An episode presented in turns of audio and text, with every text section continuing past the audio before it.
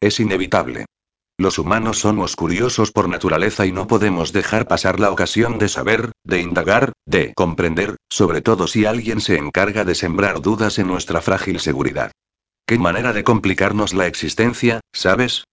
Le comento como de pasada. He vuelto a ponerme el anillo que me regalaste por nuestro compromiso. Le señalo la joya que rodea mi dedo anular. Un despampanante anillo que emite brillantes destellos contra la luz del sol que entra por la ventana. Dylan pasa sus dedos sobre el relieve de la piedra, me mira dulcemente y sonríe. Siempre he tenido buen gusto para todo.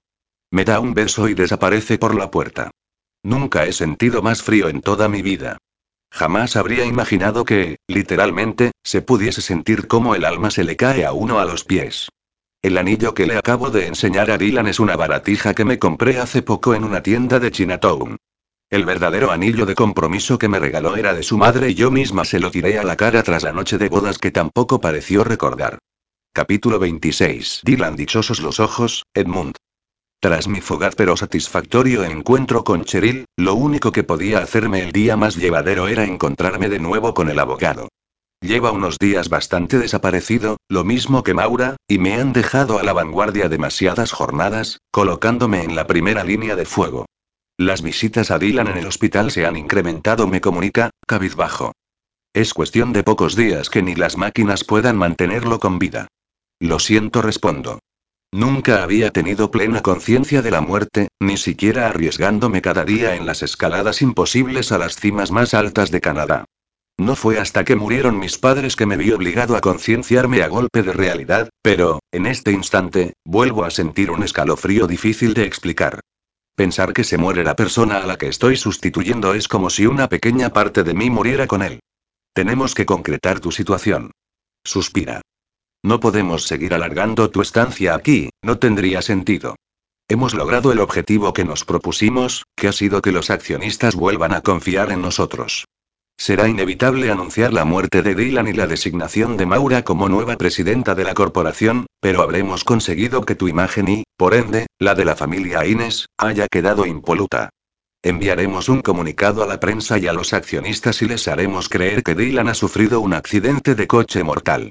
Sé que solo soy un extraño, le digo mientras cojo un vaso del mueble bar y lo lleno de agua del dispensador y que no tengo derecho a preguntar ciertas cosas, o que no tengo la preparación suficiente, pero sé perfectamente que no me lo habéis contado todo. Si el objetivo era, sencillamente, que Maura sustituyera a su hijo, ¿para qué contratar a un sustituto? Edmund se acerca también al mueble bar para coger un vaso, pero, en su caso, lo llena de cúbitos de hielo y vierte en él una pequeña cantidad de licor. Da un trago, lo saborea y después me mira.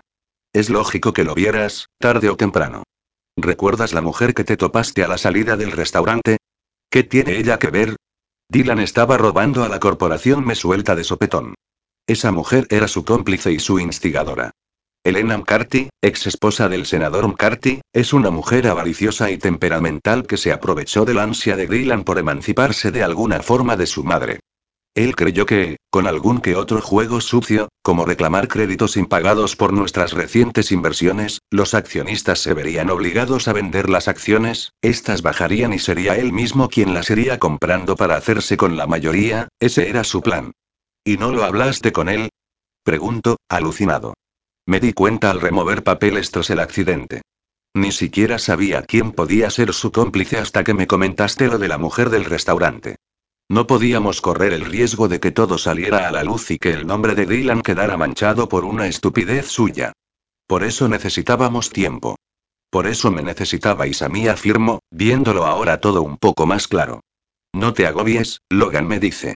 Algo va mal cuando me llama por ese nombre. Ahora, en lo único que debes pensar es en ti. Dispones de dos, máximo tres días, para marcharte y volver a tu vida, antes de que haya más amantes por ahí perdidas que puedan detectar la sustitución. Hemos ingresado en tu cuenta lo pactado, como si hubieses concluido el contrato, más un plus. ¿Qué pasará con Cheryl? No te preocupes. Quedará bien protegida, tal y como pediste. Se convertirá en la viuda de Dylan y será tratada como tal. Creerá que he muerto, quiero decir, Dylan, yo, o sea, mierda, ya no sé lo que digo. Tranquilo, te entiendo. Coloca su mano sobre mi hombro y me mira con una paternal expresión comprensiva. Creo que será lo mejor. Lo pasará mal durante un tiempo, pero es una mujer fuerte y sabrá reponerse. Lejos de la mansión, lejos de Maura y de todo, podrá empezar de nuevo y seguro que le irá bien. Me exaspera que este hombre sea tan práctico y tan cínico.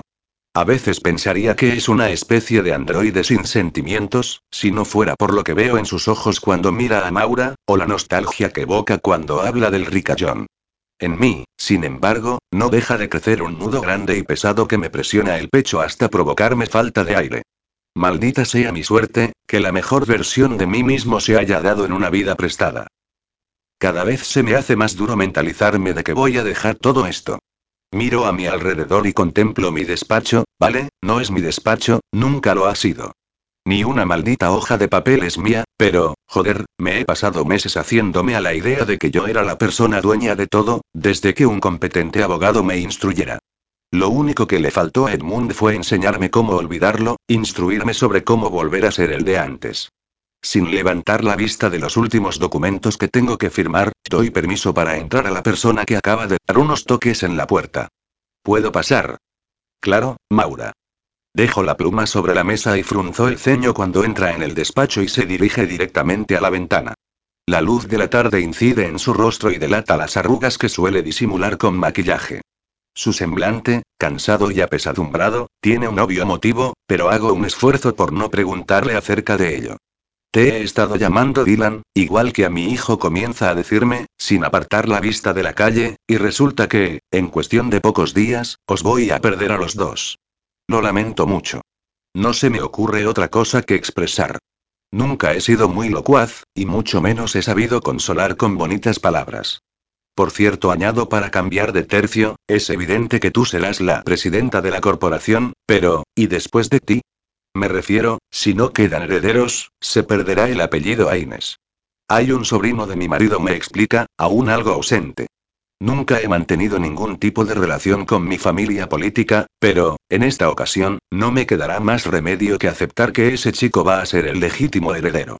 Solo tiene 20 años, todavía está en la universidad y ni siquiera se imagina que su futuro está tan marcado. Se suponía que sería Dylan quien, tras casarse, un día tendría hijos, pero, no te preocupes, Maura le digo sin esperar un segundo a que la conversación se vuelva un drama. Seguro que Edmund lo coge por banda como hizo conmigo y lo convierte en un ejecutivo de narices. Mírame a mí, ¿quién me lo iba a decir? No tenía ni puta idea de lo que era una acción y ahora las compro y vendo como si fueran piezas de recambio de mi vieja camioneta. Ambos reímos unos segundos y después se instala en el ambiente un pesado silencio. Por suerte, es ella quien saca otro tema. Al final me dice, ahora dirigiendo su mirada hacia mí, no fuiste capaz de comportarte mal con Cheryl para que se alejase de ti. Lo sé, Maura, pero he decidido que, al fin y al cabo, voy a desaparecer de su vida y creerá que estoy muerto.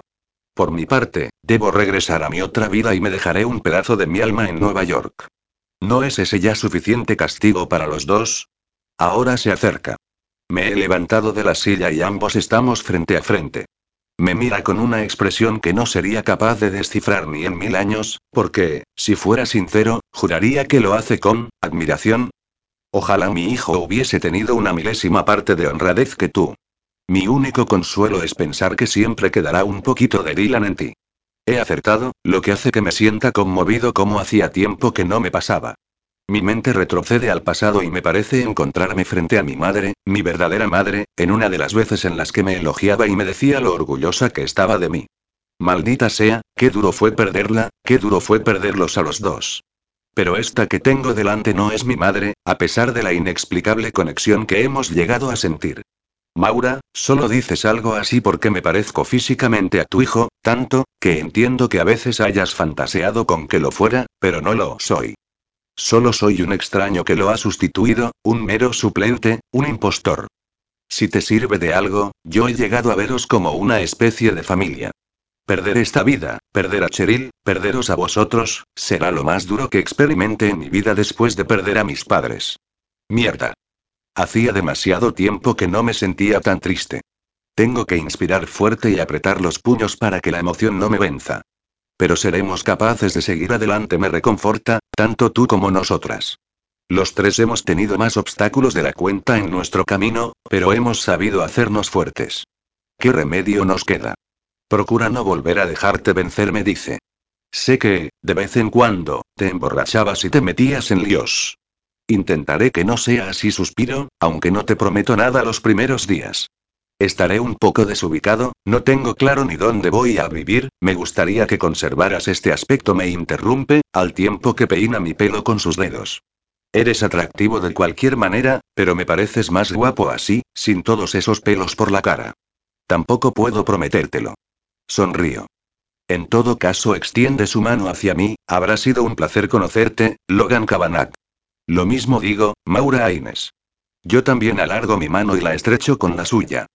Capítulo 27. Cheryl soy una mujer práctica. Bueno, posiblemente mucha gente no lo vea así, después de ver con quién me casé, lo que he tenido que aguantar y la clase de familia con la que he tenido que vivir. Vale, acepto que otra se hubiese cansado antes y hubiese enviado a los Aines a la mierda hace tiempo, pero fue el último deseo de mi padre y tampoco lo he llevado tan mal. En realidad, estos años me han hecho más fuerte de lo que pensaba. Tras la impresión que me he llevado hace tan solo unos minutos con Dylan, he decidido que no puedo perder más el tiempo. Necesito averiguar qué es lo que está ocurriendo y necesito hacerlo ya. Por eso he llamado a Liam, la persona que puede ayudarme sin hacer demasiadas preguntas. Dime, Cheryl me pide al entrar en mi despacho y cerrar la puerta. Necesito que me hagas un favor, le explico. Necesito que emplees tus dotes de hacker de nuevo para hacer unas averiguaciones. Por supuesto me contesta, aunque algo sorprendido. Dime qué secreto nacional deseas saber. Le da un toque burlón para hacer mi petición algo menos seria. Quiero que te metas en las cuentas bancarias de Dylan y de Maura. Vaya. Emite un silbido. ¿Problemas en el paraíso con tu marido? No puedo contarte nada, Liam, lo siento. Perdona, suspira, no debería haberte dicho esa chorrada. Si me estás pidiendo algo tan serio es porque de verdad lo necesitas. Ahora mismo me pongo, Cheryl. ¿Qué he de buscar, más o menos? No tengo ni la menor idea, contesto. No sé, algo que te llame la atención, cualquier cosa rara. Solo puedo decirte que es confidencial y urgente, muy urgente. En media hora te comento algo. Mi amigo sale por la puerta y me dejo caer en mi silla. Me paso la mano por la frente, las sienes y los ojos. En realidad, es cierto lo que le he dicho. No tengo ni idea de lo que estoy buscando. Únicamente sé que tenía que empezar por algún lado. Tengo algo, Cheryl, aunque no sé si te servirá. Es llamativo, al menos. No es la primera vez que Liam se ha de meter en cuentas ajenas. Es un hacha con los ordenadores y en solo 15 minutos me trae algunos resultados. Cuéntamelo, animo. Para empezar, la cuenta de Dylan no ha experimentado cambio alguno en los últimos ocho meses. Ni ingresos, ni pagos, ni transferencias. Nada de nada. Ha sido congelada. Pero ¿cómo es eso posible? exclamo. Ha tenido que cobrar su propio sueldo y sus beneficios, lo mismo que también habrá tenido que desembolsar dinero para muchos de sus gastos. Pues, según sus nulos movimientos bancarios, insiste, es como si Dylan hubiese dejado de existir desde que ingresó en la clínica tras el accidente. Como si Dylan hubiese dejado de existir, pero ya sabemos, continúa Liam, que sigue por aquí, tocándonos los huevos a todos, así que yo tampoco lo entiendo, puesto que aparece la firma de Sanders en la orden de congelación de la cuenta. ¿Edmund? Pregunto, más para mí misma que otra cosa. Qué extraño, ¿y qué me puedes decir de la cuenta de Maura? Pregunto para tranquilizarme y paliar el temblor de piernas que no puedo controlar. ¿O también está intacta? Pues no, precisamente. La cuenta de tu suegra se mueve más que Tarzán con ladillas. Levanta la vista para mirarme, esperando mi respuesta a su chiste, pero yo estoy en otra parte. Vale, lo sé. No tengo ni puta gracia. Descríbeme alguno de esos movimientos, le pido, obviando su comentario. Pues, por ejemplo, desde esa misma fecha que te he comentado, Maura ha desembolsado cada mes la cantidad exacta de 20 mil dólares, ingresándolos en una cuenta bancaria desconocida, y además, hace un par de días, aparte de esa bonita suma, ha hecho una transferencia a dicha cuenta de 90 mil más. O sea, 250 de los grandes en total. ¿Has averiguado algo de esa cuenta? Eso sí que no me ha sido posible, Cheryl. Únicamente te puedo decir que pertenece a una entidad bancaria de Canadá, nada más. Por lo que veo, no se han molestado en ocultar esos movimientos, pero sí han querido tapar la identidad de la persona a la que iban dirigidos esos pagos. Mientras mi amigo habla y habla, no paro de darle vueltas y de analizar posibilidades. Chantaje, extorsión, antiguas deudas, mi mente va a toda pastilla y, ahora mismo, aunque soy incapaz de darle una explicación plausible a todo esto, vuelvo a ser práctica y decido el próximo paso que debo dar. Gracias por todo, Liam le digo mientras busco en la agenda de mi teléfono el número que quiero marcar. No hay de qué, Cheryl. Cualquier cosa, ya sabes. Con su habitual discreción, se da media vuelta y desaparece del despacho. Por mi parte, he marcado ya el número que buscaba. Se trata de mi amiga Susan, que estudió derecho conmigo y después se marchó a vivir a Vancouver para poder estar cerca de su novio, con el que se acabó casando. Trabaja de funcionaria en el Ministerio de Justicia y, con un poco de suerte, podrá ayudarme. Cheryl. Contesta a mi llamada. ¿Cuánto tiempo? Dime que vas a venir a visitarme otra vez. No puedo suspiro, pero te recuerdo que hay la misma distancia de ida que de vuelta y que tú también podrías venir a verme. ¿Para alojarme en esa casa donde vives? No, gracias. Gracias por recordarme mi mierda de existencia. Lo siento, Cheryl, pero no aguanto a esa gente. ¿Cómo llevas lo de Dylan? Lo último que me contaste fue lo mucho que había cambiado. Ahora nos llevamos bien, me limito a decirle, prudente. ¿Eso es lo único que vas a contarme? Me dice con retintín. Te recuerdo yo ahora que me has llamado tú y que aquí son las seis de la mañana, por lo que tengo a Antonio refunfuñando a mi lado. Joder. Exclamo. Ya no me acordaba de que ahí es tan temprano, lo siento, Susan. Va, no importa. Debe de creer que he vuelto a tener ganas de hacer pis. Es verdad, tu embarazo, ¿todavía estás trabajando? Pues sí, de momento me encuentro genial. Aún me faltan cuatro meses para despotricar y quejarme, de mi barriga, del estreñimiento y las hemorroides, de los tobillos hinchados y de mis tetas de vaca. Basta río, o no tendré hijos en mi vida. Claro que los tendrás. Ríe también.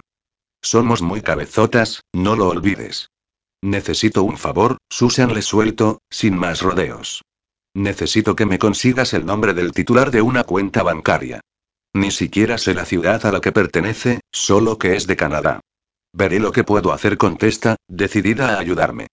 Pásame los datos por correo electrónico y te contestaré lo antes posible. Gracias, Susan le digo, conmovida porque tampoco me haya hecho preguntas. Es muy importante para mí. Lo imagino. Siento que sonríe al otro lado. Pero te voy a pedir a cambio que estés aquí para el nacimiento de mi bebé. Y no se admitirán excusas. Cuenta conmigo, acepto, antes de despedirnos y colgar. Ahora, me toca esperar. Oigo una musiquilla estridente en mi cabeza que no reconozco hasta pasados unos segundos. Abro los ojos cuando soy consciente de que estaba durmiendo y que la melodía procede de mi móvil. Alargo el brazo hasta la mesilla y observo la pantalla. Es Susan. ¿Te has desquitado despertándome a las, miro la hora 5 de la mañana? Por supuesto responde riendo. Tenía que aprovechar este momento en que me ha dado un calambre y he tenido que levantarme para andar descalza a la pata coja. Vuelvo a reír a pesar de estar medio dormida. Lo siento, se disculpa, ahora en serio, no he podido llamarte antes. He tenido que mover unos cuantos hilos y pedir otros tantos favores, pero tengo lo que me pediste. Te envío los datos del titular a tu email. Por cierto, está fichado, menuda pieza. ¿Qué relación puedes tener tú con este tal Logan, un camorrista borracho y pendenciero? Mientras mi amiga habla, cojo el portátil que tenía sobre la alfombra y me lo coloco sobre las piernas para iniciarlo. No lo conozco de nada, le explico. Es solo alguien relacionado con unos movimientos extraños en las cuentas de la corporación. ¿Y no tenéis abogados que se encarguen de esas cosas? Apenas confío en nadie. Suspiro. Ahora mismo eres la única persona que conoce la identidad del tipo sospechoso, pero no te preocupes, en cuanto eche un vistazo y lo vea claro, hablaré con Edmund. Uf, Sanders gruñe, otro que tal baila. Ese tipo sería capaz de venderte por un puñado de dólares si con ello salvara la reputación de los Aines. Tampoco te fíes mucho de él. Lo conozco bastante, a pesar de la distancia. Yo también bufo, así que por eso estoy averiguando esto por mi cuenta. Ten cuidado, Cheryl, no vayas a meterte en algún lío. Descuida, Susan, y gracias por todo. Te espero dentro de cuatro meses. Exclama antes de nuestras risas y de que cortemos la comunicación. Continúo con la mirada puesta en la pantalla del ordenador. Busco mi bandeja de correo electrónico y abro el último recibido, el de mi amiga, donde encuentro dos adjuntos. Abro el primero, en el que aparecen los datos del titular de la cuenta, un tal Logan Cabanagh, con domicilio en Canmore, provincia de Alberta, Canadá. Guía turístico de profesión, soltero, 32 años, o sea, nada que justifique la entrada de un cuarto de millón en una cuenta que no pasaba de los 50 dólares antes de que Maura comenzara las transferencias. A continuación, abro el segundo, una copia de una ficha policial. Tal y como ha mencionado mi amiga, tiene antecedentes por alteración del orden público, destrozo de inmuebles y mobiliario ajeno, conducción ebria, ¿qué relación puede tener este tipejo con Maura y Dylan? No he puesto mucho interés en la fotografía que acompaña la ficha, por lo entusiasmada que estaba leyendo, pero de pronto desvío la vista y me fijo en ella. Frunzó el ceño. Joder, no puede ser. ¿Estoy viendo visiones o este tipo es Dylan con el pelo largo y barba? Joder, joder, joder. ¿Dylan con barba? ¿Es que no lo ves, Cheryl, maldita sea? Incluso reconozco el rebelde mechón que cae sobre su frente. Me quedo quieta, como si de pronto mis músculos se hubiesen atrofiado y no pudiesen moverse por más que recibieran la orden de mi cerebro, pero es que mis neuronas tampoco están por esa labor, sino que tratan de recomponer las piezas que andaban sueltas y que desean encajar, aunque no pueden porque nada tiene sentido. Hasta que empiezo a retroceder ocho meses atrás en el tiempo y logro ir colocando alguna que otra pieza en su lugar. Aún así, sigo sin comprender, sin encontrarle el sentido a nada. Me apoyo en el cabezal de mi cama y centro la vista en la fotografía. La miro y la vuelvo a mirar, incapaz de asimilar todo lo que mi mente va analizando. O quizá es que me cuesta aceptar la única verdad posible. Que aquellas mujeres tenían razón, y que Dylan no es Dylan. Pero eso es imposible. ¿Por qué va a sustituir a Dylan un tipo borracho y matón residente en Canmore, Canadá? Y, si es así, ¿dónde está Dylan? Me tiembla todo el cuerpo. Para colmo, si he llegado hasta aquí ha sido a través de los pagos regulares que realiza Maura desde su cuenta corriente. ¿Está siendo chantajeada? ¿Este tío cobra de los Aines a cambio de algo? Claro. Por hacer de Dylan, no te jode. Mierda, mierda, mierda. Cierro el portátil y lo hago a un lado para poder llevarme las manos a los oídos, incapaz de soportar más voces que me gritan lo que no quiero oír. ¿Estás segura de que es tu marido? Ese hombre no puede ser Dylan Aines. Un vulgar sustituto, pasan los minutos y tengo que reaccionar, aunque todavía esté en estado de shock. Si no averiguo la verdad ahora mismo, me dará un pasmo. Necesito una puta explicación. Procurando templar los nervios que me hacen temblar, salgo de la cama y busco en mi armario lo primero que pillo para ponerme, en este caso, un pantalón de algodón y una camiseta azul. Me lavo la cara y me recojo el pelo en una coleta, evitando mirarme al espejo para que no me asuste la palidez de mi piel. No me molesto en ponerme en los pies más que unos calcetines.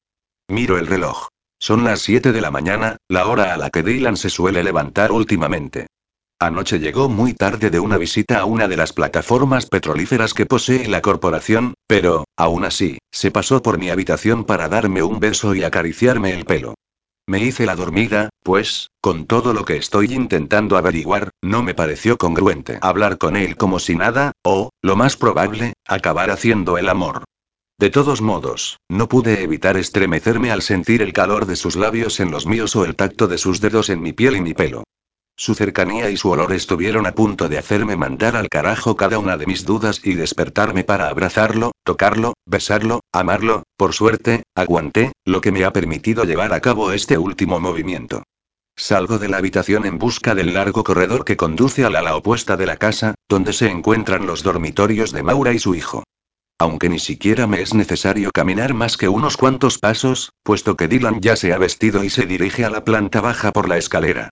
Me distraigo un instante observando la camisa blanca que cubre su ancha espalda, sus movimientos mientras se termina de hacer el nudo de la corbata, su cabello húmedo por la reciente ducha y su indomable mechón, aquel que jamás descubrí en él antes del accidente, antes de todo, mierda, mientras divago lo he perdido de vista. Bajo deprisa, amparándome en mis pasos silenciosos por ir descalza, y lo atrapo justo antes de entrar en la cocina. No hay nadie, ni siquiera Adeline ha aparecido todavía. Inspiro con fuerza y pronuncio mis próximas palabras antes de que se dé la vuelta. Logan Cabanagh. Y, entonces, el hombre que tengo justo delante de mí detiene sus pasos. Sus anchos hombros aparecen rígidos, como todo su cuerpo, incluso diría que oigo su pesada respiración. Prácticamente se acaba de dilatar, pero, mientras continúa dándome la espalda, no ceso de repetirme la misma plegaria, una y otra vez. No te gires, no te gires. Pero sí, se da la vuelta. Y me mira a los ojos con los suyos, tan oscuros y turbulentos como un pozo profundo e insondable. Cheryl, no puede ser, titubeo. Dime que te has dado la vuelta por instinto. Dime que esto es una locura. Dime que tú eres Dylan, por favor. No puedo mentirte más, cariño responde, embarado, aunque con una mirada limpia y directa. Mi nombre es el que acabas de pronunciar. Me llamo Logan Kavanagh. No soy Dylan Aines. Capítulo 28. Logan Logan Kavanagh. Jamás esas dos palabras, que, sencillamente, evocan mi nombre, me han resultado tan aterradoras como en este momento, y todavía más si reconozco a la persona que las pronuncia. Eso es realmente lo desalentador. La mujer que acaba de llamarme por mi nombre. Siento cómo mi cuerpo acaba de convertirse en piedra. Sin embargo, mi corazón late con fuerza, lento y pesado, hasta hacer que sienta los latidos en mi garganta. Mi respiración se ha vuelto igualmente tan pesada que me parece ver en el aire mi propio aliento dibujando volutas de vaho. A pesar de la impresión, casi me dan ganas de reír. Esto es justicia divina. Cheryl me ha descubierto y ya no hay motivo para seguir mintiendo. Poco a poco me doy la vuelta para enfrentarla, hasta que mis ojos impactan contra los suyos para poder leer la decepción que brota en ellos tras el movimiento que no esperaban y que quizá no deseaban. Cheryl, susurro. Ya está. Lo sabe. En el fondo, siempre supe que ella lo averiguaría, más tarde o más temprano. No puede ser, titubea. Dime que te has dado la vuelta por instinto. Dime que esto es una locura. Dime que tú eres Dylan, por favor. ¿Alguien ha experimentado alguna vez el dolor que produce un corazón al quebrarse? Yo sí. Ahora mismo. No puedo mentirte más, cariño respondo, sin ocultar nada, sin fingir más. Mi nombre es el que acabas de pronunciar. Me llamo Logan Kavanagh. No soy Dylan Aines. Sé que lucha contra su tristeza, pero Cheryl es una mujer fuerte y valiente que lo que más desea en este instante es saber, y comprender, aunque su imagen sea ahora frágil, pues va descalza, está pálida y lleva el cabello recogido. Está más enfadada que triste y eso me alegra. Si no eres Dylan, ¿quién coño eres? Ya te lo he dicho. Me llamo Logan. ¿Y qué haces aquí? ¿Cómo has llegado aquí? Me contrataron para hacer de Dylan. Todavía seguimos parados, uno frente al otro. Me gustaría acercarme, tocarla, abrazarla, pero me da la impresión de que eso no va a suceder jamás. ¿Quién te contrató? Exige saber. Edmund. Claro, ríe mordaz, no podía ser otro que ese canalla. Debería denunciaros a los dos. Maura también lo sabe, intento explicarle. Pues, entonces, debería denunciaros a todos. Grita. ¿Y dónde está Dylan? Dime, ¿Qué habéis hecho con él? Nosotros no hemos hecho nada. Procuro hablar con tranquilidad antes de que se rompa. Dylan no superó el accidente. Está en coma desde hace ocho meses, en el Presbyterian, pero los médicos solo le dan unos días de vida. Se puede decir que murió aquel día. Lo siento. Dylan está en coma. exclama ahogando el llanto. ¿Va a morir? Oh, Dios mío, como imaginaba, su resistencia acaba mermando y se acaba quebrando. Sus bonitos ojos se inundan de lágrimas, que acaban rebosando para caer sin control por sus suaves mejillas, por lo que no puedo evitar acercarme para consolarla, abrazarla. Cheryl, cariño, no te acerques. Chilla. Ni se te ocurra tocarme. Obedezco. Tiene todo el derecho, a eso y a cosas peores. No llores, por favor, no lloro por ti. Suelta. Lloro por el verdadero Dylan, no por un maldito desconocido. Joder, bufa, de pronto, solo de pensar las cosas que hemos hecho, lo que nos hemos dicho, estoy enamorado de ti, Cheryl. Ni sé cómo he sido capaz de decir eso en este momento. Que te jodan, quien coño seas. He visto tu ficha policial, me dice de manera cruel, y no eres más que un maldito borracho vividor que se pasa media vida en la cárcel. ¿Qué bicoca ha debido de resultarte este trabajo? Total, ya estabas acostumbrado a joder a la gente. Si hace un tiempo alguien me hubiese dicho algo así, me hubiese importado una mierda. Ahora, sin embargo, sus palabras no pueden hacerme más daño. Qué asco haber follado contigo, por Dios. Continúa apuñalándome. Jamás en la vida seré capaz de deshacerme de la repugnancia que siento en este instante. Trato de aguantar el golpe como si fuera un mástil que soporta el azote de una tormenta.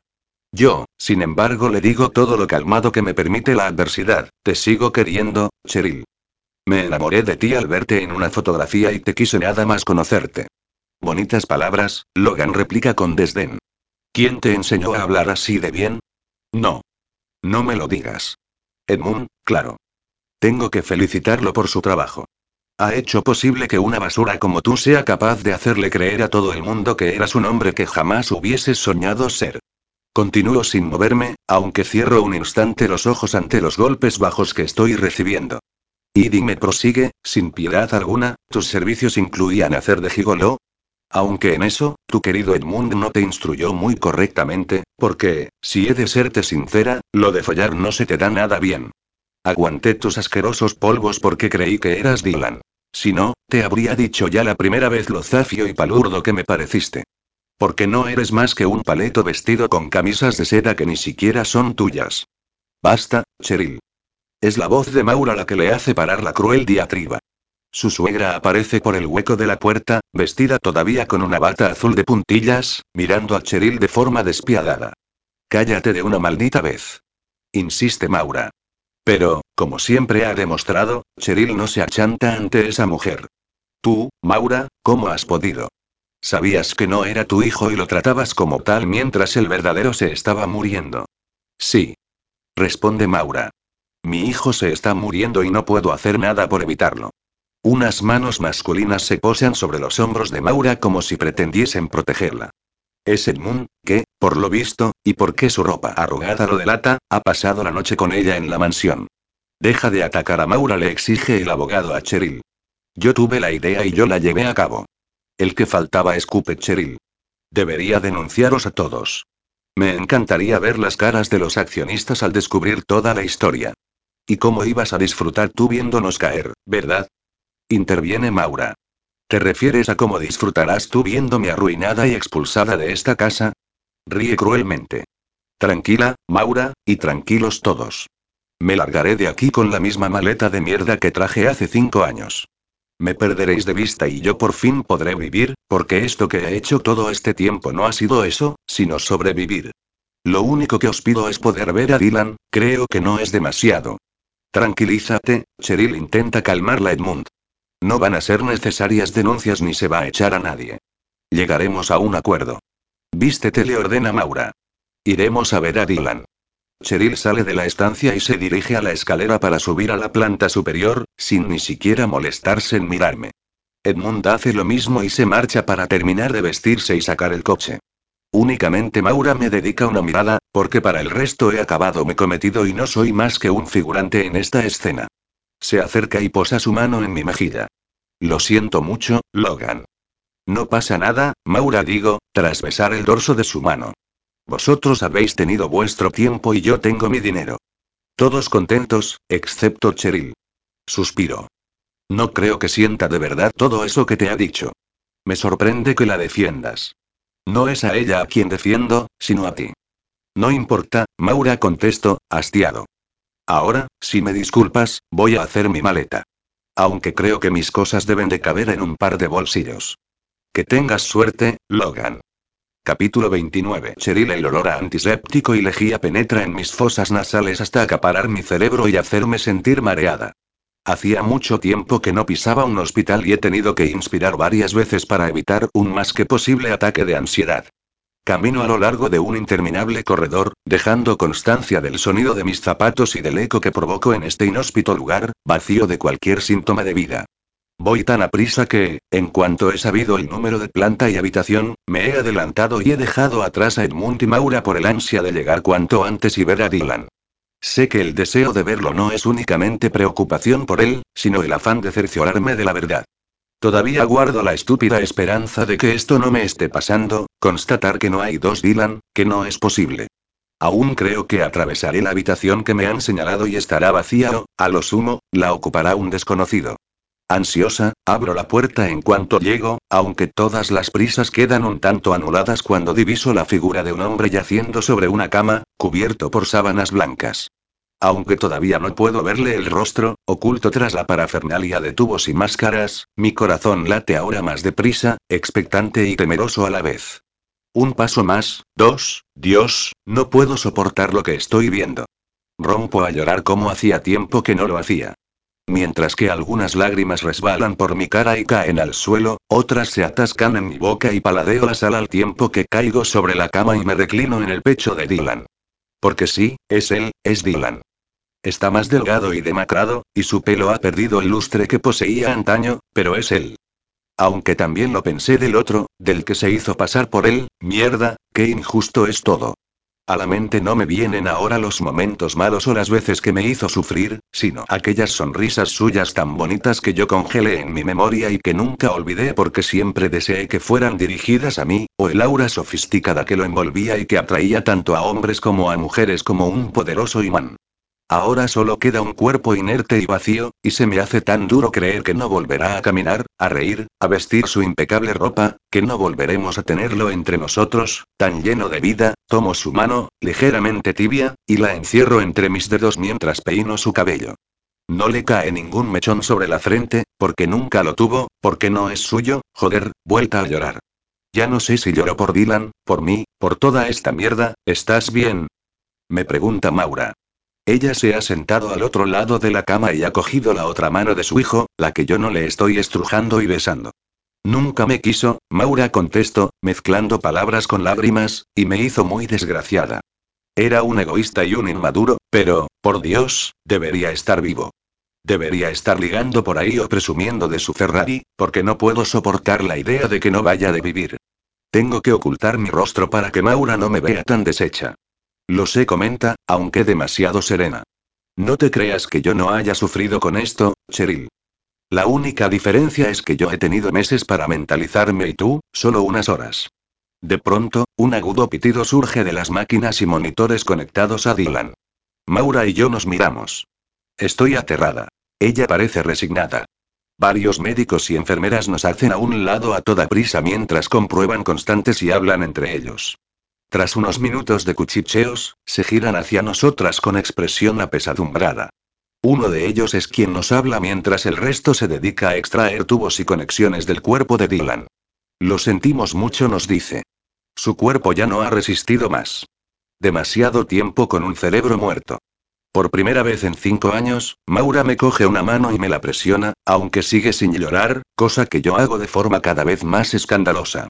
Ambas nos acercamos a la cama y podemos ver a un Dylan más humano y sereno, con su rostro desprovisto de objetos artificiales, pero inevitablemente muerto. Durante el entierro de Dylan no he sido capaz de llorar. Supongo que ya no me quedan más lágrimas que derramar. Mi vista permanece fija en el ataúd que el sacerdote tiene a sus pies mientras recita los salmos y los evangelios que apenas escucho. Aprovecho para levantar ligeramente la vista, escudándome en mis oscuras gafas de sol.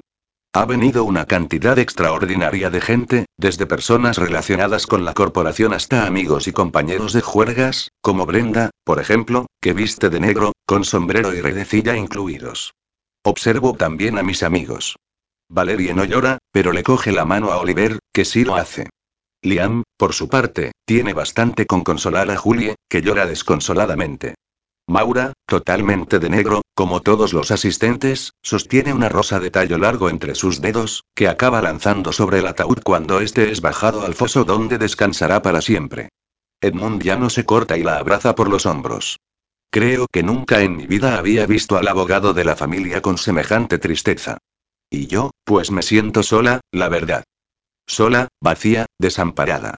Justo cuando mi vida comenzaba a tener sentido, resulta que todo ha resultado ser un espejismo, una puta mentira.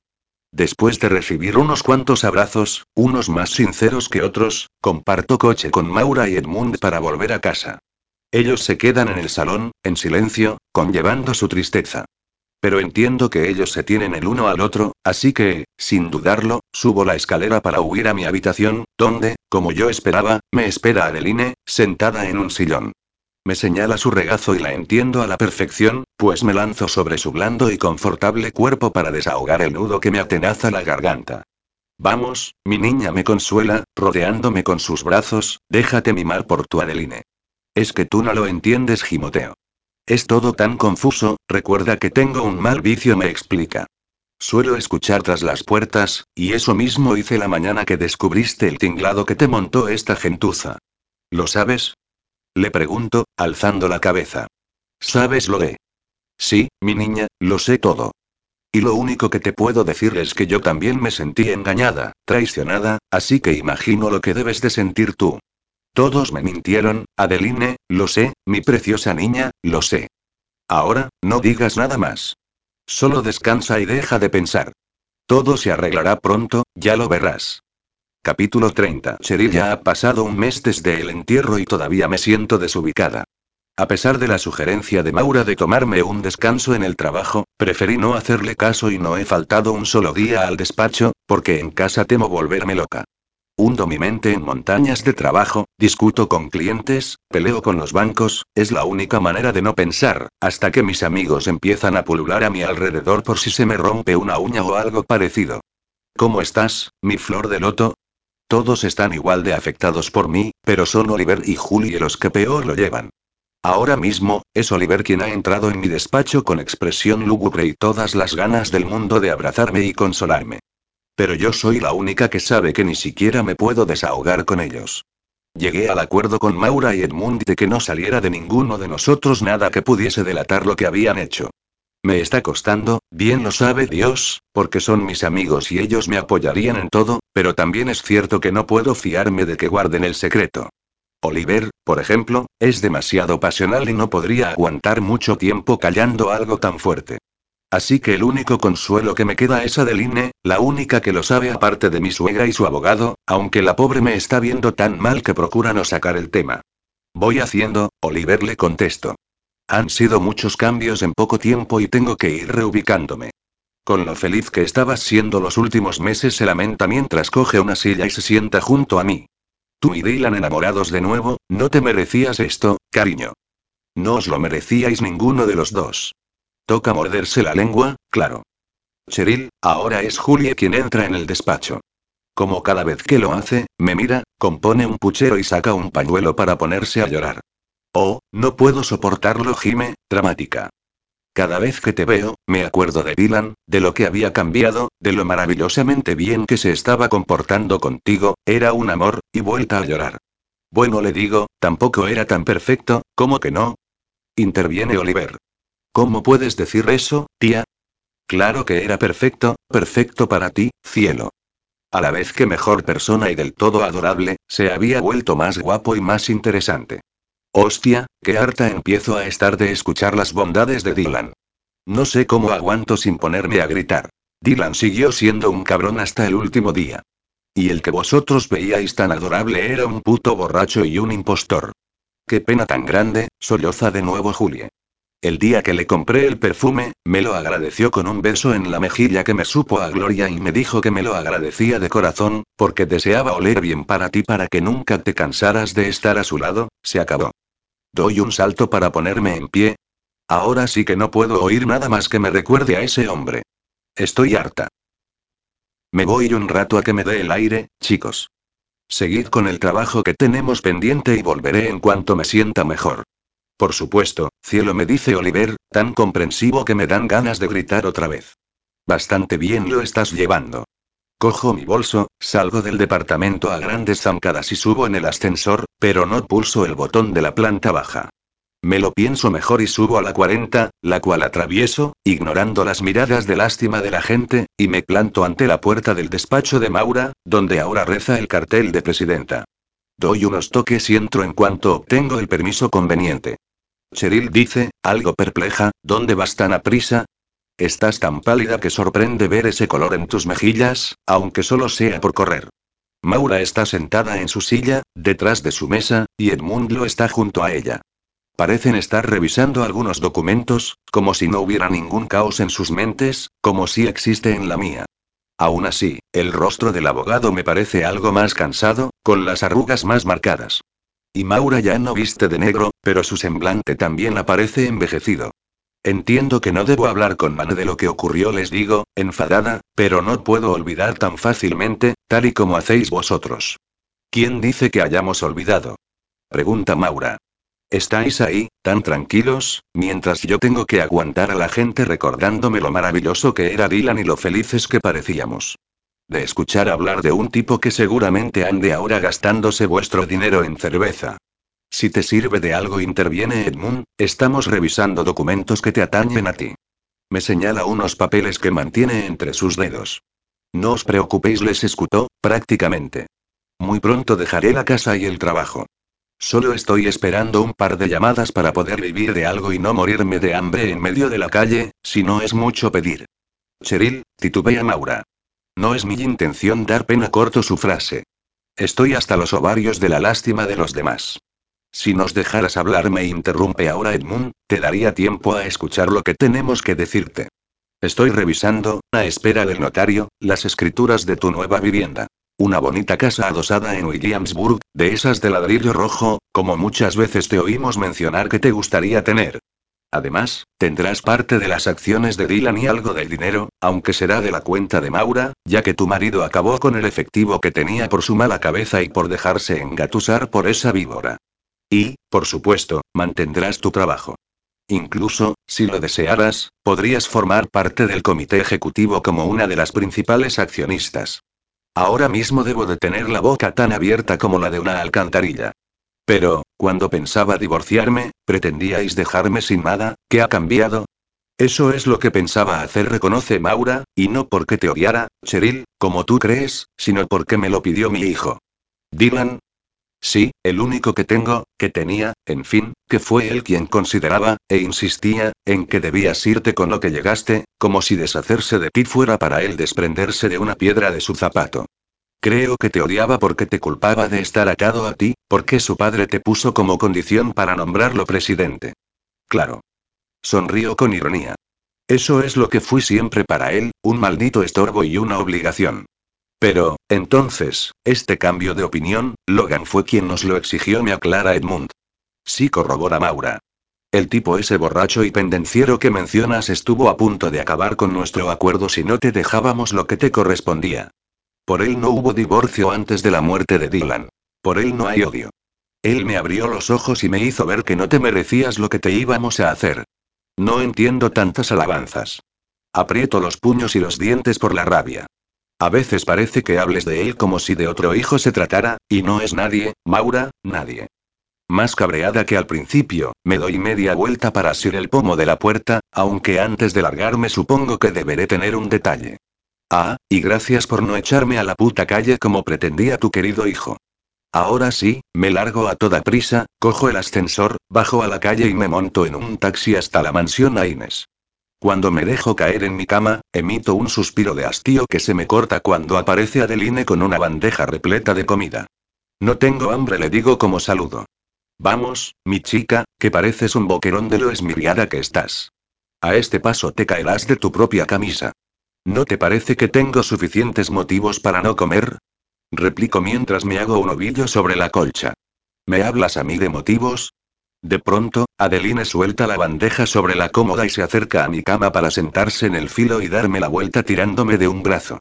Veamos, niña. He hecho lo posible por no sacar el tema, pero ya me ha cansado tu actitud infantil. Estás así no porque se haya muerto tu marido, Dios lo acoja en su seno aunque fuera un impresentable, sino porque echas de menos al otro Dylan. No se llama Dylan, sino Logan Refunfuño. ¿Y cómo voy a echar de menos a un tipo desconocido que me engañó y que cobró por enamorarme? Que yo sepa, replica, colocando sus manos en sus anchas caderas, nadie le pagó para eso. Te enamoraste tú solita de él. De él, no, de Dylan. ¿Te crees que, porque sea vieja, negra y gorda, soy tonta? Engáñate a ti misma si te da la gana, pero a mí ni se te ocurra. Nunca quisiste de verdad al idiota de Dylan y él no te quiso jamás, ni a ti ni a nadie. No eras más que una niña embelesada con un chico guapo, como las que se prendan de su actor favorito. Pero, cuando lo conociste de verdad, te llevaste un gran chasco. Tu marido jamás te trató como el otro, ni te miró como el otro. Cuando ese impostor y tú estabais juntos, el aire se podía cortar con un cuchillo de lo espeso que se ponía. Porque pensaba que era Dylan. Insisto. Ese tipo tenía que hacerse pasar por él y salió una extraña mezcla entre los dos, alguien que en realidad no existe, una fantasía. ¿Y de verdad crees que actuaba como Dylan? Eso no te lo crees ni tú. Ese Logan te respetaba, Cheryl. Te quería, no como tu marido. Tengo buena vista, chiquilla, y no se me pasaba por alto cómo te miraba. Se te debían poner los pelos de punta, y no te digo de qué parte del cuerpo. Adeline. No me vayas ahora de puritana. Te gusta el meneo como a cualquiera, pero los pagafantas de tus novios no te hacían bien ni eso. Joder, eso, eso, joder, pero con el otro Dylan. Se llama Logan. Pues ese. Me llevo las manos a la cara y emito un bufido. Esta es una conversación de lo más surrealista. Ahora en serio, mi pequeña. Deberías averiguar si sus sentimientos eran reales, lo mismo que los tuyos hacia él. ¿O es que vas a despreciarlo porque no es rico? No, claro que no. Suspiro al recordar las barbaridades que solté. Le dije algunas cosas crueles porque estaba muy cabreada, pero nunca despreciaría a nadie por su origen. Recuerda que provengo de una familia relativamente modesta. Pues, entonces, ¿por qué no lo buscas y habláis? No sabría ni cómo localizarlo. Va, Edmund seguro que puede. Solo dile la verdad a tu Adeline. A mí no puedes mentirme. ¿Lo echas de menos? No sé, yo, mierda, pensaba que había gastado todas mis lágrimas, pero resulta que aún me quedan unas cuantas más. Y esto solo puede pasar porque, por primera vez en muchos días, tengo que ser sincera o acabaré medio loca. Lo echo de menos cada minuto del día, le confieso a mi entrañable amiga, casi mi madre, sin poder detener las lágrimas de nuevo. Sé que siempre he estado un poco enamorada de él, de Dylan, de su físico. Incluso ahora, cierro los ojos y lo primero que veo es su hermoso rostro, sus ojos oscuros y profundos, su peculiar sonrisa, y un mechón oscuro cayendo por su frente. Entonces, abro los ojos al recordar que no era él, que era un vulgar sustituto que ha acabado ganándose mi corazón y el respeto de la gente. Hasta el mío me dice mientras enjuga mis lágrimas con la punta de su delantal de puntillas. Te prometo que agradecí muchas veces a Dios que te hubiese dado al hombre que realmente merecías. Lo quiero mucho, Adeline. Dejo caer mi cabeza sobre su regazo y ella comienza a peinar mi pelo con sus dedos mientras intento que el llanto no se apodere de nuevo de mí. Nunca he querido a nadie como a él. ¿Al otro Dylan? Me pregunta de forma un tanto burlancia. Ya te he dicho que él no es Dylan. Me limpio un poco la cara otra vez con su delantal e intento incorporarme para mirar sus mejillas regordetas, sus ojos chispeantes y su generosa boca. Oh, Dios, cuánto quiero a esta mujer. Logan es alguien mucho mejor que Dylan. Eso quería oírte decir, mi niña. Ve a buscarlo y habla con él. ¿Y si no me quiere? ¿Y si no desea verme? ¿Y si todo fue fingido? Me ha puesto mis dos manos a que está loco por ti y que te echa de menos tanto como tú a él. Debes estar muy segura. Sonrío. Lo estoy, cariño. Se levanta de la cama y tira de mí hasta que me sienta en la silla frente a la bandeja de comida. Y, ahora, come. Seguro que ese Dylan, o Logan, o como Dios quiera que se llame, te podrá esperar un poco más. Debo de llevar horas repasando con la vista las líneas que bordean las cornisas del techo. Después de hincharme de comida y acabar como un saco relleno de paja a punto de explotar, me he tenido que tumbar en la cama para pensar y ordenar mis ideas. Todo es tan extraño, pienso en él, en Logan, y me digo que, en realidad, no lo conozco de nada. Pero, luego, evoco los momentos pasados con él, las cosas que me declaró, la sinceridad que leí en sus ojos, las veces que me hizo reír o las que me hizo el amor, y acabo concluyendo que lo conozco un millón de veces más de lo que jamás llegué a conocer a Dylan. Hacer el amor con él era algo básico, primario, casi salvaje, pero me hizo sentir deseada, amada, más viva que nunca. Todavía permanece en mi lengua el sabor de su boca y, en mi piel, el tacto de sus fuertes manos, frunzó el ceño cuando el sonido de mi móvil interrumpe mis lujuriosos pensamientos. Lo alcanzo y observo en la pantalla el número de mi amiga Susan. Creo que aún te quedan tres meses, ¿verdad? Muy graciosa me responde. Ya quisiera yo que hubiesen pasado desde la última vez que hablamos. ¿Cómo estás, Cheryl? Sentí mucho no haber podido ir al entierro. No te preocupes. Prefiero verte cuando nazca el bebé. ¿Me has llamado por algo en particular? Pues no lo sé, decídelo tú cuando te lo explique. Después de darte los datos de aquel tipo de Canmore, repasé su ficha varias veces y acabé concluyendo que lo único que podía unirlo a vosotros era lo mucho que se parecía a tu marido. Susan suspiró, será mejor que no sepas cosas que, tranquila me interrumpe, no voy a preguntarte nada. Ya me lo dirás el día que creas que puedes hacerlo. El caso es que hubo otras cosas que me llamaron la atención, por ejemplo, que la casilla donde debía constar el lugar de nacimiento estuviera vacía, aunque sí señalaban la fecha. El 3 de febrero de 1985. La misma fecha en que nació Dylan murmuró. Qué casualidad. Ya, pues eso no lo sabía, contesta. Lo que sí hice fue preguntar aquí y allá el porqué de esa omisión y me acabé enterando de que era algo que solía ocurrir cuando la persona en cuestión es adoptada.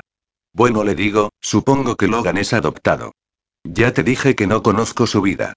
Claro, normal que no te interese, pero ¿y si te digo que averigüé un poco más y que aún encontré más detalles que os podrían relacionar? No te entiendo, Susan. Existe una partida de nacimiento del tal Logan Cavanagh donde se refleja que nació en un hospital de Nueva York, pero que, más tarde, fue trasladado a un convento, donde las monjas hicieron los trámites para su adopción. Los padres adoptivos se llaman Noah y o se llamaban, porque ambos están muertos.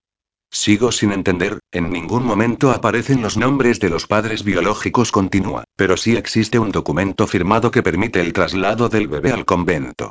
¿Y? Pregunto escamada e impaciente.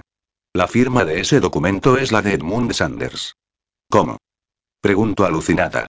¿Pero qué relación podía tener Edmund con Logan hace 32 años? ¿Por qué está su firma en el único documento que atestigua su adopción? Eso tendrás que averiguarlo tú, Cheryl. Piensa que todas estas averiguaciones las he podido hacer de manera muy extraoficial. Ni el propio interesado ha podido tener acceso a esos datos. Joder, acabo de enterarme de que Logan Kavanagh fue adoptado y puede que él no lo sepa. Exacto. O, al menos, los detalles.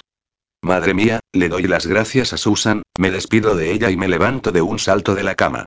Sin pararme a cambiarme, aunque esté en pijama, bajo la escalera y voy en busca del paradero de Edmund.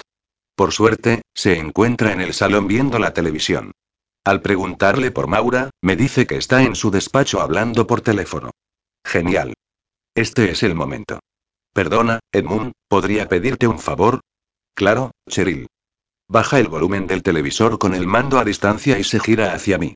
Me gustaría ponerme en contacto con Logan. Nunca había visto palidecer a una persona tan rápido como en este instante. ¿Con Logan? ¿Para qué? Necesito aclarar algunas cosas con él.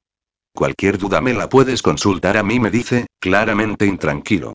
Ese hombre ya cobró su dinero, se marchó y terminó cualquier relación con nosotros. Lo quiero, Edmund suelto con tranquilidad, y necesito verlo. Por Dios, Cheryl.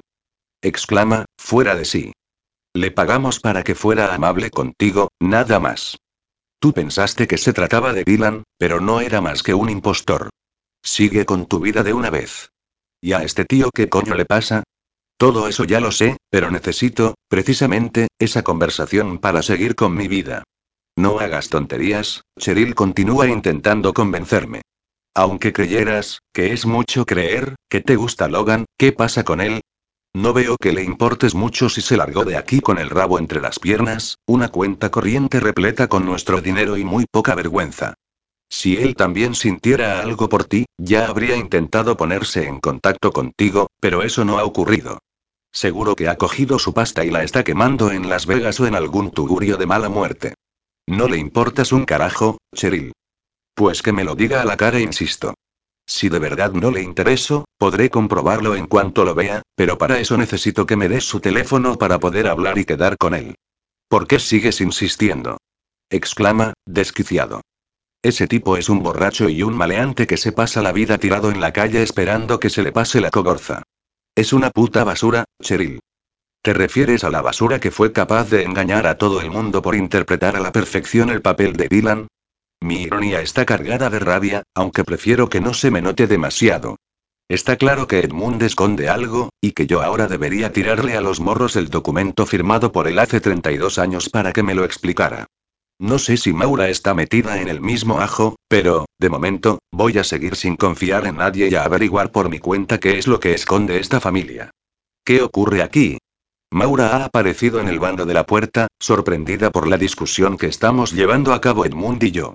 El susodicho, al verla, dulcifica su semblante y se dirige a ella para darle un beso en la mejilla. Puto hipócrita, hola, Maura, cariño. Tranquila, no pasa nada. Cheryl y yo solo comentábamos aspectos de la herencia. ¿Algo no te convence, Cheryl? Me pregunta mi suegra. Miro a Edmund y puedo leer en sus ojos el ruego que me hace para que no revele nada de nuestra discusión. Oh, no importa, Maura le contesto. Únicamente creo que no me deberías dar parte de tu propio dinero. Una casa, el trabajo y unas cuantas acciones es más de lo que nunca imaginé tener al quedarme sola. Ah, y espero que quede claro que Adeline se viene conmigo. Por supuesto, contesta Maura. En cuanto al dinero, Maura la interrumpe Edmund, visiblemente inquieto, ¿por qué no te cambias y salimos a dar un paseo y a cenar a algún lugar bonito? Últimamente solo vamos de casa al trabajo y viceversa y nos convendría pasar una velada relajada y tranquila. Está bien, claudica Maura. Voy a cambiarme. Hasta luego, Cheryl. Hasta luego me despido antes de girarme y mirar a Edmund. Espero que me comprendas, Cheryl me dice, el muy rastrero, pero mi obligación es seguir protegiéndote, y ese tipo no es bueno para ti. Sal con tus amigos, diviértete y olvida todo lo acontecido los últimos meses, sobre todo al impostor. Y, cualquier cosa que te haga falta, lo que sea, puedes pedirla. Te ayudaremos y te apoyaremos siempre en todo lo que podamos. Gracias, Edmund. Tengo que contar hasta 10 mientras me doy la vuelta y vuelvo a subir la ancha escalinata para luego llegar a mi habitación. Algo no está claro aquí e intento hacerme algo de luz colocándome delante del ordenador y volviendo a repasar una y otra vez los documentos de Logan. Intento no pensar en él y mantener la mente fría para poder meditar y concentrarme. En un principio, lo mejor que se me ocurre es hacerme unas cuantas preguntas, ¿qué relación tiene Edmund con Logan? ¿Qué hace su firma en la autorización para trasladarlo a un convento? ¿Por qué se ha puesto como un energúmeno al pedirle ponerme en contacto con él? ¿Está Maura al corriente de lo que sea que va esto? Tengo solo alguna respuesta, y no demasiado segura. Edmund ha cambiado de tema cuando Maura ha aparecido. Por lo tanto, ella parece estar al margen de cualquier chamchullo que pueda tener su abogado, al menos en relación con este asunto. También está claro que ha concentrado su esfuerzo en que odie a Logan y que no lo localice. Aunque tengo mi propia información y puedo hacerlo solita, me jode que me trate como si fuera idiota. Que hable de mentirosos cuando está demostrando ser el mayor embustero del reino. Voy a tener que darle la razón a Oliver, que siempre ha dicho que le da repelús, aunque no sabe por qué. En cuanto a las otras preguntas, no tengo mucha idea de las respuestas, aunque las pocas que se me ocurren me parecen demasiado extravagantes e inverosímiles. Adeline siempre me dice aquello de piensa mal y acertarás, pero creo que esta vez me estoy pasando, va, no me estoy pasando nada. Esta familia son los Aines, y su abogado, un tipo capaz de todo por mantenerlos a flote. Y cuando digo de todo, me refiero a todo. Con una energía nueva, y aprovechando la ausencia de ambos, bajo otra vez corriendo hasta la planta baja. A este paso voy a ponerme más en forma que nunca en dirección a la cocina. Allí me encuentro a Adeline, abriendo armarios y apuntando en una libreta todo lo necesario para la compra de mañana. Adeline. La llamo. Te estaba buscando. Pensaba que habías salido un rato, me dice con el ceño fruncido sin soltar el lápiz. Mira qué pintas llevas, en pijama, descalza y con un pelo donde seguro que ya te han anidado un par de gaviotas. Tócate a ver si te encuentras algo nuevo. Ya saldré otro día, le digo, impaciente. Escúchame, porque necesito que me contestes a una pregunta. ¿Has limpiado el dormitorio de Dylan? Bueno, ya sabes, el que últimamente ocupaba Logan. Cruella de Bill me ordenó que lo dejara tal cual, tú también la llamas así, como Oliver, la corto al tiempo que me da la risa. No me digas que no es justo en quien piensas cuando la tienes delante, me contesta formando un divertido mohín con sus gruesos labios. Vale, vale, tenéis razón, Río, pero, dime, ¿limpiaste o no la habitación? Solo quité el polvo y puse sábanas limpias. El baño lo hice, pero no tiré ninguna de sus pertenencias, su ropa o zapatos. Todo sigue igual. Perfecto. Exclamo entusiasmada. Y, ahora, dame unas cuantas bolsas de esas para congelar. ¿Qué está pasando por esa cabecita tuya?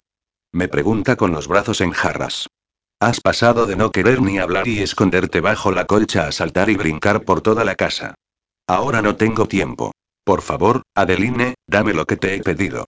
Toma, me dice al entregarme las bolsas, y cuidado en lo que andas metida, que no me fío yo un pelo de esta gente. Descuida. Le grito mientras salgo de la cocina. De nuevo, escaleras arriba. El primer lugar que visito es el dormitorio de Dylan, que, como ya le he dicho a Adeline, es el que ocupó Logan. En un principio se me hace un nudo en la garganta al verlo, al observar a mi alrededor, al advertir parte de su esencia todavía en el ambiente, lo mismo que su perfume, aquel que utilizaba desde que yo le pedí que lo cambiara, lo único que nunca fue de Dylan. Inspiro un par de veces y me dirijo al baño. Casi lanzo una exclamación de júbilo al contemplar su cepillo de dientes sobre la repisa.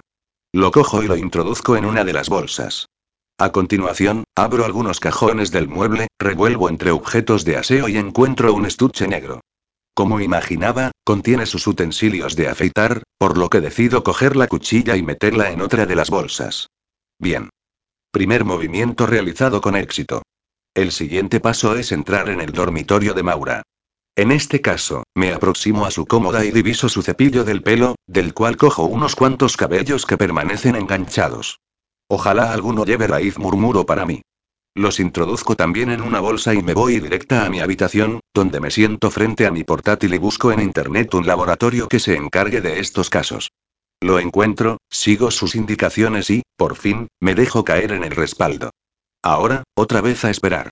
Capítulo 31. Cheryl, ¿cuál te gusta más, el rosa o el azul? No se le contesto a Valerie. El que te guste más a ti.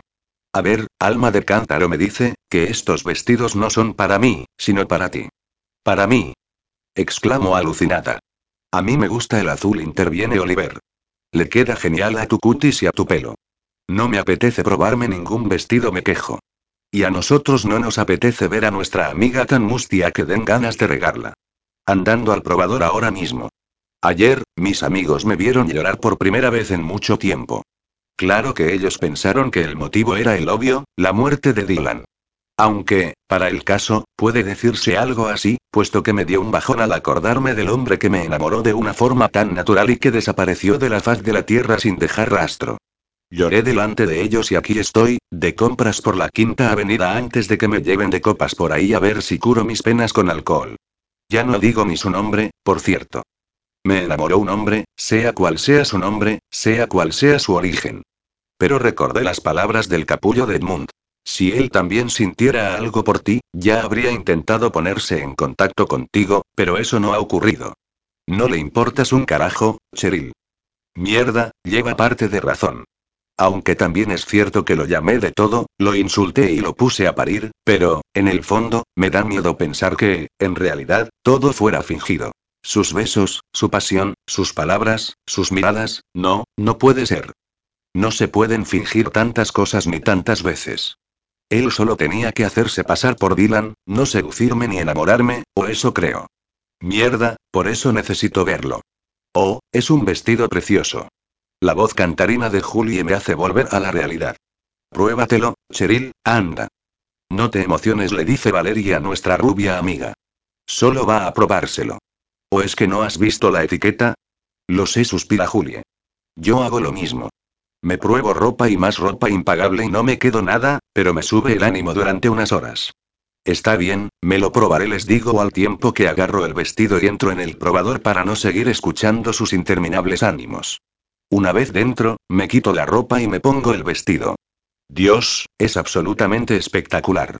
Es una prenda de suave tela de seda color azul medianoche, con escote en barco y el corpiño y las mangas de exquisito encaje. Me miro por detrás y contemplo el escote en la espalda y la gran abertura que deja media pierna a la vista. Embelesada, paso una mano sobre la satinada tela, que se me adapta al cuerpo como una segunda piel. Sería una prenda perfecta para el baile de la fundación. Oh, Dios, ¿quién abrirá a partir de ahora el baile? Yo no creo que vuelva a asistir, más que nada porque, aunque siga siendo una Inés, no me considero ya como tal. Además, me he quedado sin pareja, ya sea real o falsa, así que no tendría ocasión alguna en la que lucir este vestido, pero es tan bonito, decidida, abro las cortinas y me muestro ante mis amigos. Madre mía de mi vida. exclama Oliver al verme. Estás exquisita, deslumbrante, absolutamente divina, estás preciosa, interviene Julie con los ojos brillantes. La pobre últimamente se emociona con cualquier cosa. Joder, murmura Valerie. Una puta pasada de vestido, pero ya puedes quitártelo antes de que te apegues demasiado a él y tengamos que arrancártelo entre todos. Voy a quedármelo. Acabo de dejarlos a todos con la misma cara que habrían puesto si acabara de salirme un tercer ojo. Estás loca. Grita Valerie. Cuesta cinco mil dólares. Lo sé, digo, decidida, pero tengo ahorros. Y a partir de ahora, acciones de Aines Corporation. Si ha habido algún momento en mi vida en el que me merezca un regalo así, es justo este.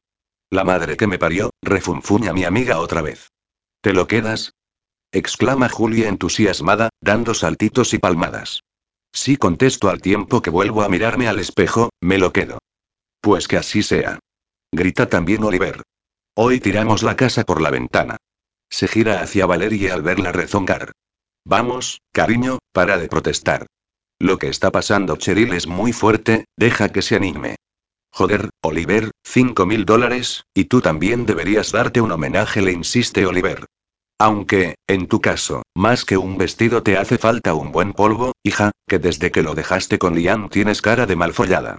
Prefiero estar malfollada que aguantar a según que tíos. A partir de ahora, rolletes de una noche. Hasta los ovarios estoy de colarme por indeseables. Eso no lo puedes dominar, intervengo. Mírame a mí, ¿quién me lo iba a decir? Colarme por, me quedo sin decir el nombre. No solo porque no pueda comentar nada, sino porque ni yo misma tendría claro qué decir. Desconozco si me enamoré de un bonito envoltorio o del tesoro que escondía dentro. Por cierto, chicos, añado de pronto, todavía no he acabado de homenajearme. Esta semana me marcho unos días a Canadá. ¿A Canadá? exclaman los tres a coro. Exacto, a Canadá. Me apetece darme una vuelta por los lagos y hacer algo de senderismo. ¿Me acompañáis a comprarme todo lo que necesito?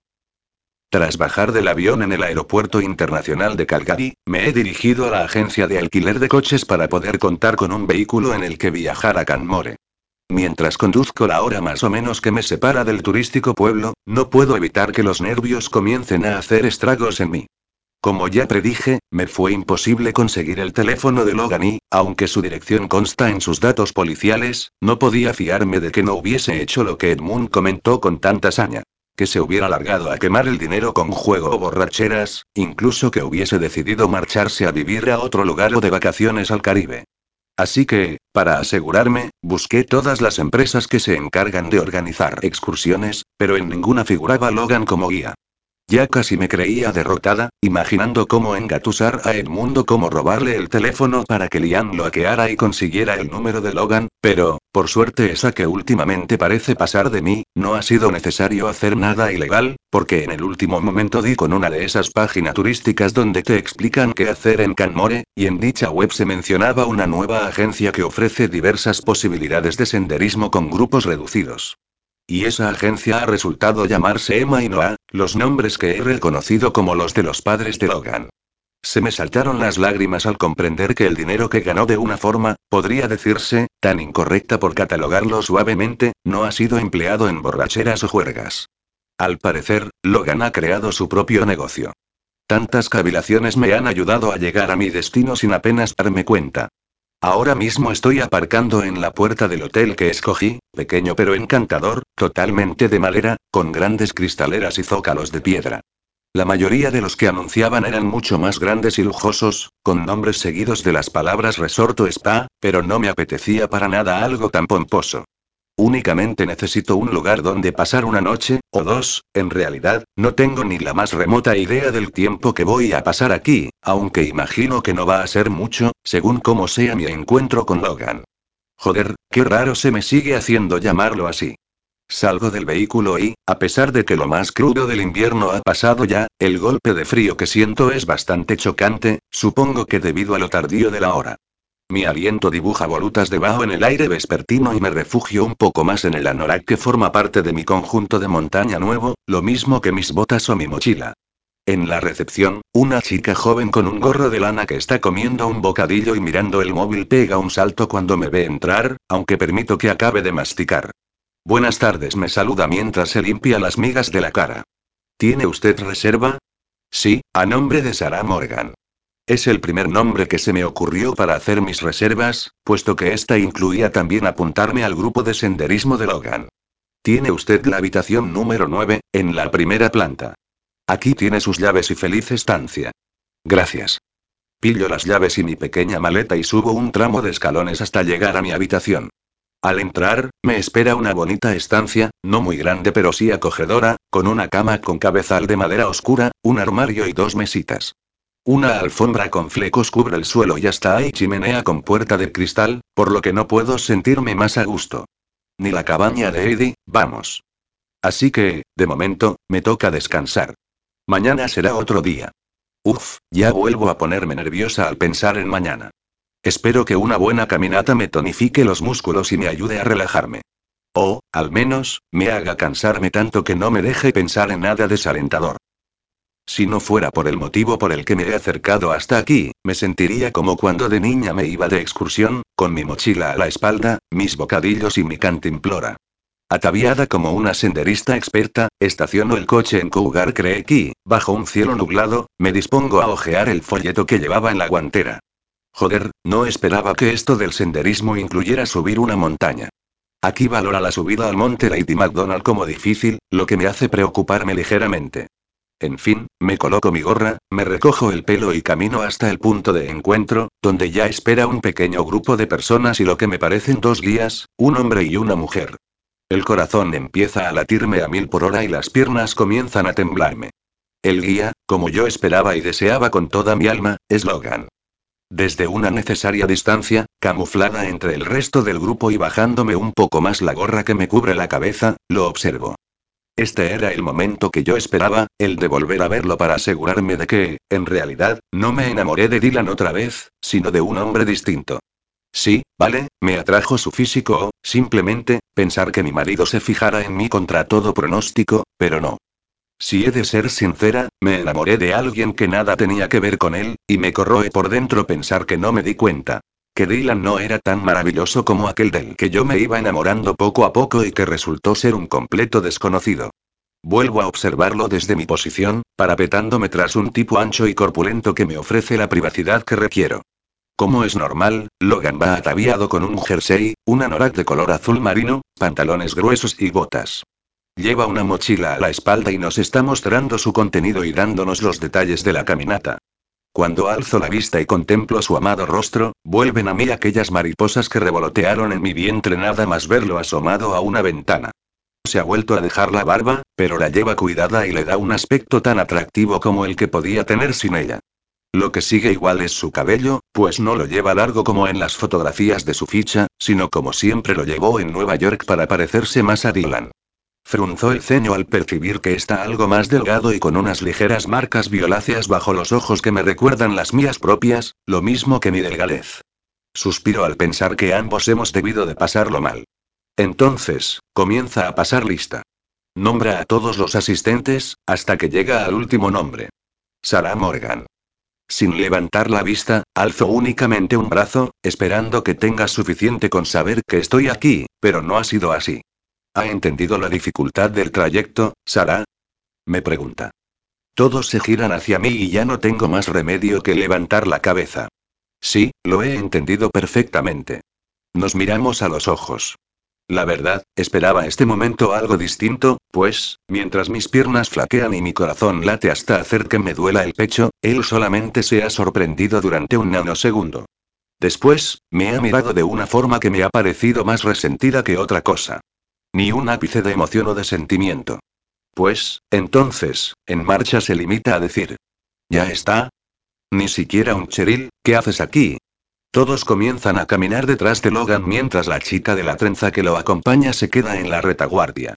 Aprovecho ahora que todavía estoy fresca para poder corretear y los adelanto a todos para llegar a la altura de Logan y hablarle, aunque sea a su espalda. Ni siquiera vas a sorprenderte de verme aquí, Sigue caminando a grandes zancadas mientras lo persigo, tropezando en el intento de llevar su paso. Me cago en las piedras del camino y en las botas que no estoy acostumbrada a calzar. Logan. Lo llamo. ¿Todavía vas a creerte con el derecho de chulearme a ta manera?